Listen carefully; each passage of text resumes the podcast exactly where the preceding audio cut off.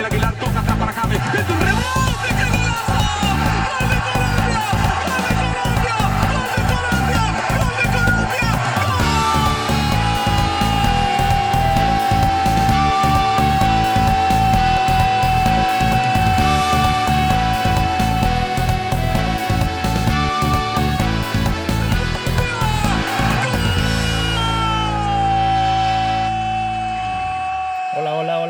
Bienvenidos. Así lo recibo el día de hoy. ¿Cómo le pegaste esa pelota, James Rodríguez? puta, qué golazo. Eso fue en el 2014, se tiró James el gol del mundial. No tengo que explicarles. La para de pechito como los dioses en los dijes, pin, en el pecho aquí. La duerme y a cagar todo el mundo. Qué golazo tan hijo de puta se viene la eliminatoria. Agárrense. Barranquilla el 9 de octubre contra Venezuela, el clásico del hambre. ¿Ok? Los eh, venezolanos se han vuelto el coco, el coco de Colombia. Yo me acuerdo cuando Colombia caminaba la cancha y ganaba 5-0 contra Venezuela. Luego, después de cuando Mundial 2002, más o menos.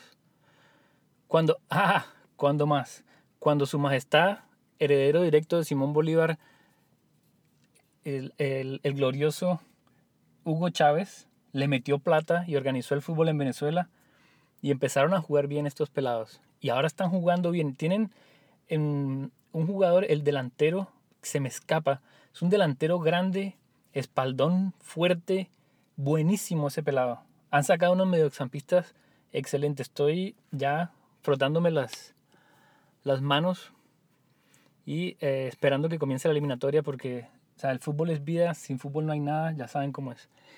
Eh, estoy siguiendo la liga inglesa, obviamente, porque mi compadre James Rodríguez llegó al, a la equidad de allá de, de, Inglaterra, al Everton. O sea, hay pocas cosas que son, ¿no? Como tan, tan, tan evidentes de lo que es tener mala suerte. Una es haber nacido en Barcelona y ser hincha del español es, o sea, es como haber nacido como sin un brazo. Estás, ya estás, estás, tienes la vida más difícil que el resto de la gente. ¿Cómo puede ser que uno nazca en Liverpool y sea hincha del Everton? Yo creo que eso es una razón para no irse de la casa. Decir los papás, ¿saben qué? Gracias, pero ustedes me han arruinado el resto de mi existencia. Yo tener que ir al colegio a ver a mis amigos hinchas del Liverpool levantando copas todos los años y yo hincha del Everton. Pero no importa, pelados. No importa porque una vez llega James, ahora tengo la camisa azul puesta del Everton. Todos los domingos, miércoles, estamos siguiendo a, a, James Rodríguez, que menos mal sabe jugar fútbol porque si no ahorita mismo estaría empacando bolsas en el ley. Eh, pues sí, llegó James allá y ahora no han perdido, llevan un montón de, de fechas. Yo no sé, James es bueno y todo, vamos a decir que es muy bueno. No, la verdad juega bastante. Y ustedes me van a perdonar. Pero yo vi que vi el partido de eh, Liverpool y este tipo, Mo Salah, y el otro, Sadio Mané. Uf, hay una diferencia. Vamos a tener que respetar. Como les digo, muy, muy, muy chévere, James. Qué golazo te, te mandaste. Pero hay, hay un nivel, hay un nivel. Ese, ese Liverpool juega muchísimo. Bueno, eh, ¿qué más les cuento? Les cuento que, ah, no les di la temperatura, 17 grados en Montreal, brisa, nubes. No sé ni para qué les digo la temperatura. Bueno, la verdad sí, como les dije la vez pasada, se las digo porque es sabroso, uno ve el cambio, se refresca el clima. Ya se acabó el, el, verano definitivamente y volvieron a cerrar todo. ¿Por qué? Por el fucking COVID, ¿ok? Que ya no se puede ir al restaurante, cerraron las actividades eh, públicas, no se pueden hacer reuniones sino de, mm, no me acuerdo, seis personas, algo así. Y la misma vaina, ya, no más, no más, no más, no más. No más, no más, no más. Ya estoy como Francisco el hombre. Me lleva él o me lo llevo yo, pero ya no quiero más, ya no quiero más. Bueno, no hay nada que hacer. Me vi ayer el debate presidencial de Biden contra Trump. ¿Ok? Me, acordó una, me, me, recordó una vez que me comí unos mariscos en Santa Marta y me cayeron mal. No al momento que me los comí, sino como a las dos horas, me acuerdo. ¿Ok? Qué desastre, qué vergüenza ajena me dio de ver ese... ese o sea, la verdad, yo me imagino a Vladimir Putin sentado en el Kremlin tomándose un coctelito y comiendo doritos en salsita de picante, riéndose del espectáculo tan lamentable que dio ayer Trump con Biden. Mm, Pero mm, malísimo, malísimo, terrible. O sea, Trump parecía un niño chiquito, no dejaba hablar al otro. El otro decía un montón de vacuencias, cosas sin sentido, nunca respondía a las preguntas. Qué desastre, mal, qué desastre está. Es que, qué pintura tan lamentable porque Estados Unidos uno siempre lo mira como, ok, como, digamos, un punto, un punto, como una guía de hacia dónde va la civilización. Cuando yo era pequeño, era, todo el mundo quería llegar a donde estaban los gringos, ¿no? La democracia gringa era un ejemplo. Y, y eh, lo que vi ayer de verdad me partió el alma, me partió el alma porque eh, yo siempre he sido un enamorado de Estados Unidos. Yo creo que la idea de Estados Unidos es maravillosa. Yo creo que el experimento americano es, es un experimento muy importante para la humanidad. Eh, en el futuro se va a hablar de Estados Unidos como se habla hoy en día del Imperio Romano, como un, un momento en el cual se construyó algo que nunca se había visto. Pero también eh, recuerdo de mis, mis lecciones de historia, cuando, cuando llegan al siglo III y al siglo IV y empieza a ver estos emperadores que son eh, emperadores de pacotilla, eh, que empiezan a hacer desastres y, se ve como el imperio empieza a cansarse, la idea, la idea de, de- del imperio se cansa, se agota. Y para mí todo empieza porque básicamente el- la constitución de Estados Unidos, la- la- la declaración de independencia y la constitución de Estados Unidos, la sociedad estadounidense se hace un cheque a sí misma. En el cheque está escrito, directamente está escrito, que se garantiza las libertades individuales, se garantiza el orden y la ley, se garantiza la búsqueda de la felicidad. ¿Ok? Ese es el cheque que ellos se, se- se- firman y se, lo, y se lo envían. Al principio hay esclavitud, obviamente. Hay un montón de la población que no puede cobrar el cheque. Solo una pequeña parte de la población puede cobrar el cheque.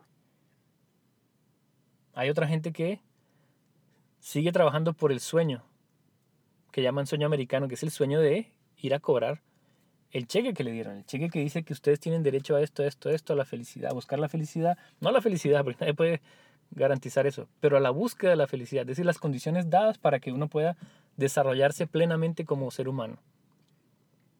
Por eso la primera frase es We the people. Es que la Constitución de Estados Unidos realmente es un documento hermoso. We the people. Ellos mismos se, se miran a sí mismos y dicen nosotros, el pueblo americano, we the people. Ellos deciden organizarse así y se hacen esa promesa los unos a los otros. Se escriben el cheque. Tienen derecho a la búsqueda de la felicidad, a la ley y al orden, a la libertad individual. Pasan los años y empieza a realizarse esta idea. Más y más gente puede cobrar el cheque. Más y más gente. Luego en- la guerra civil hay un ajuste. Finalmente a- a- la abolición de la esclavitud hace que incluso la población negra o como le dicen a veces afrodescendiente o African American puede empezar a aspirar a cobrar el cheque. Antes ni siquiera lo habían recibido, ya lo reciben. Es decir, más americanos pueden entrar a esta idea. Y cada vez que alguien llega, los inmigrantes italianos y los inmigrantes griegos y los judíos y los latinos y todo el mundo que va llegando, todo el mundo que llega recibe el cheque.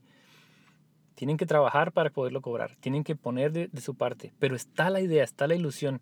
Dice, Ok, llegas, recibes el cheque y tienes que trabajar y aplicarte y mejorarte a ti mismo para poder ir al banco y cobrarlo. En este momento ese es el problema más grande que veo. El cheque ha perdido valor. Ya la gente no cree que pueda cobrarlo. La gente no está segura que pueda cobrar el cheque. Y eso es gravísimo. Es gravísimo porque la sociedad básicamente es una promesa del futuro.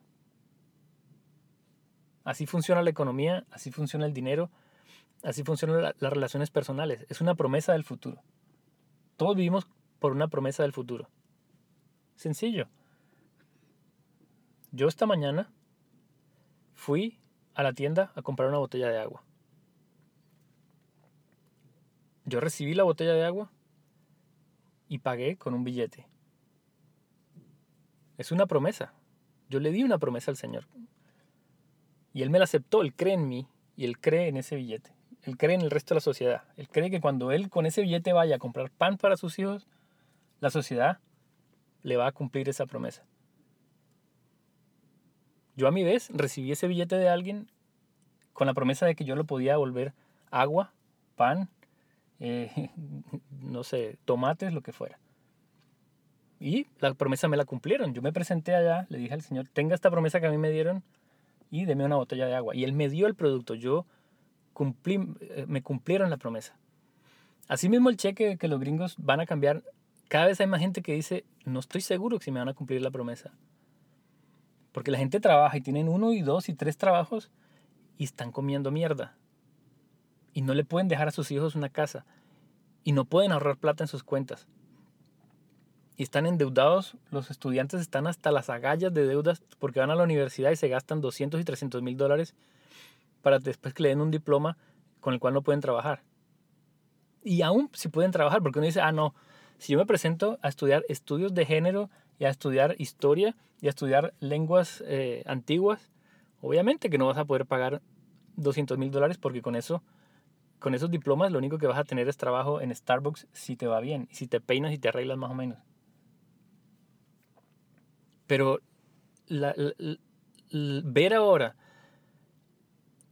estudiantes que terminaron derecho y medicina y no pueden pagar la deuda de- del- college, ahí es cuando uno dice, ok, hay un problema grave. Hay un problema de, eh, de- de falta de confianza en el futuro en Estados Unidos y es gravísimo. Y ayer vi algo que me, me- de verdad me, me preocupó porque lo que Trump había tenido que hacer ayer era bien sencillo. Era prometer ese futuro de una manera calmada y simple. Tenía que haberse parado como un, como un, un- como un presidente y no como un chabacán, porque yo últimamente he apoyado más a Trump de lo que lo hacía. En 2016 no quería saber nada de él, pero ahorita me parece que es la única opción que medio puede mantener las cosas sobre rieles. Y este tipo, en vez de callarse la jeta y calmadamente decir, ok, todo esto que está pasando, lo vamos a solucionar, vamos a hacer esto, esto, esto, es culpa de los demócratas que están incendiando las ciudades, XY, normal. No, parecía un niño chiquito, no dejaba hablar, estaba vendiendo más caos, estaba vendiendo un futuro incierto. En vez de vender un futuro en el cual uno puede creer, en vez de darle valor al cheque, a la promesa del cheque y darle valor, decir, ok, nosotros tenemos unas instituciones fuertes, hemos pasado por peores crisis, superamos la guerra civil, superamos la Segunda Guerra Mundial, hemos superado eh, crisis eh, fundamentales de, de- de- la construcción de esta, de, esta, de esta idea, de este país, de esta promesa. Y el otro tenía que haber simplemente hecho lo que, lo que hizo, y es no decir nada, ser el, ser el títere de la Kamala Harris y de la Ocasio Cortés, que son de lo peor, y ni me hagan hablar de Ila Omar y la otra Linda Sarsur, que son demoníacas. Pero no. El otro, como parece un niño chiquito, se, se arrancó a decir un, montón de barbaridades que no tienen sentido. Total, Estados Unidos me preocupa. Me preocupa que las elecciones cuando pasen nadie va a aceptar el resultado. Se va a ir a la Corte Suprema. Se va a demorar meses incluso. Desastre. Desastre total. Menos mal que en Latinoamérica las cosas están mejor. ¿Cómo les parece? ¿Cómo les parece? La verdad, a veces la política me vale tanta verga, me cansa. O sea, ¿no les- ¿No les aburre la política? Todo se vuelve, todo se vuelve ansiedad y todo se vuelve estrés y todo se vuelve eh, impotencia. Impotencia total. Por eso eh, voy, a, voy a alejarme un poco de, de la política. Vamos a ver en qué, en qué, me, en qué me entretengo. Ahorita estoy tratando de eh, escribir un poco. El, luego de mi podcast que estuve con, con Ruby Becerra, escúchenlo, son el, creo que es el número 9, eh, el podcast con la escritora Ruby Becerra. Em, me quedó me quedó me quedó ardiendo me quedó ardiendo la idea de eh, escribir de ver cómo, cómo ella se ocupa de su, de su trabajo tiempo completo, de su hijo y saca tiempo a las buenas o a las malas para escribir. No hay excusa. Cuando uno quiere hacer las cosas tiene que, tiene que hacerlo. Yo, la verdad, soy un poquito, ¿cómo se llama? Cómodo, perezoso. A mí, me gusta, yo, a mí la mala vida no, no, no me entra. Tengo que, tengo que esforzarme bastante y, y nada esa es la lucha. Yo no, no, no me puedo dar por vencido porque eso es algo que, que tengo desde niño. Yo escribo desde que estaba en octavo grado, es decir, tenía que 11, 12, 12, 13 años, más o menos. Eh, tenía un profesor de español que fue el que me, el que me despertó la, más la, la, idea de escribir. Eso viene de mi papá y mi mamá también escribe, pero de mi papá sobre todo. Mi papá escribió unos cuentos que los publicó y escribió una novela que terminó pero que no publicó. Y, y me quedó, me quedó, me quedó la, la, la, en los genes, yo diría. He escrito cuentos, no los he publicado. Hay unos buenos, otros malos.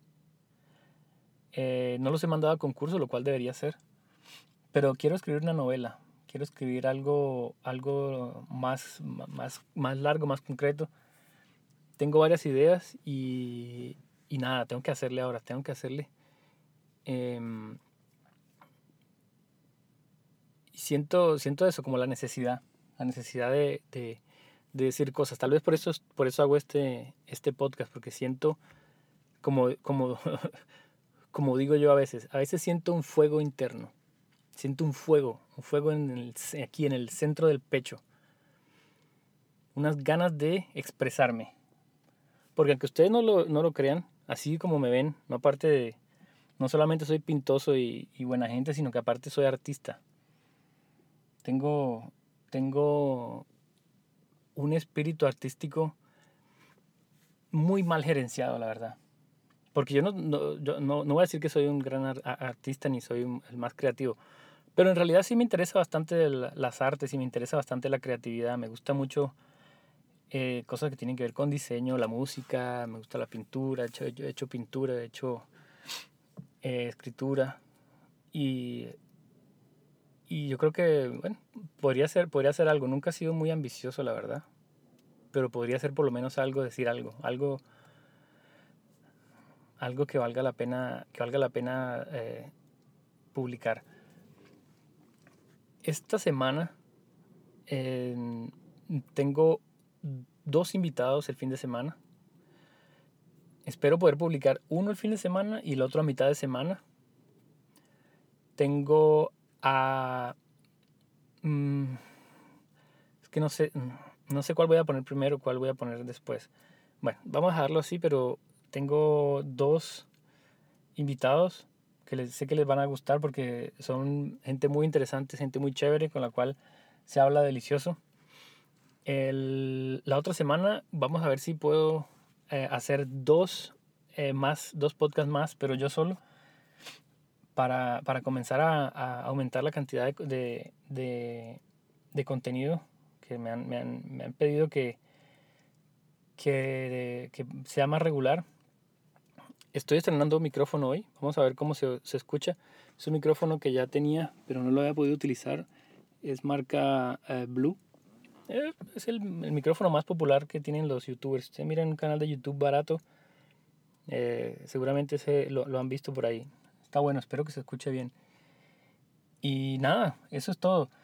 L recuerden, síganme en Roscaplayón en, en Twitter en instagram.com, oígame, .com, ya aparezco, qué desastre. Eh, en instagram.com eh, slash en Rosca Playón. Y nos vemos le- la otra semana. Bueno, que le rinda papi, se bañan, se acuestan. Bye bye.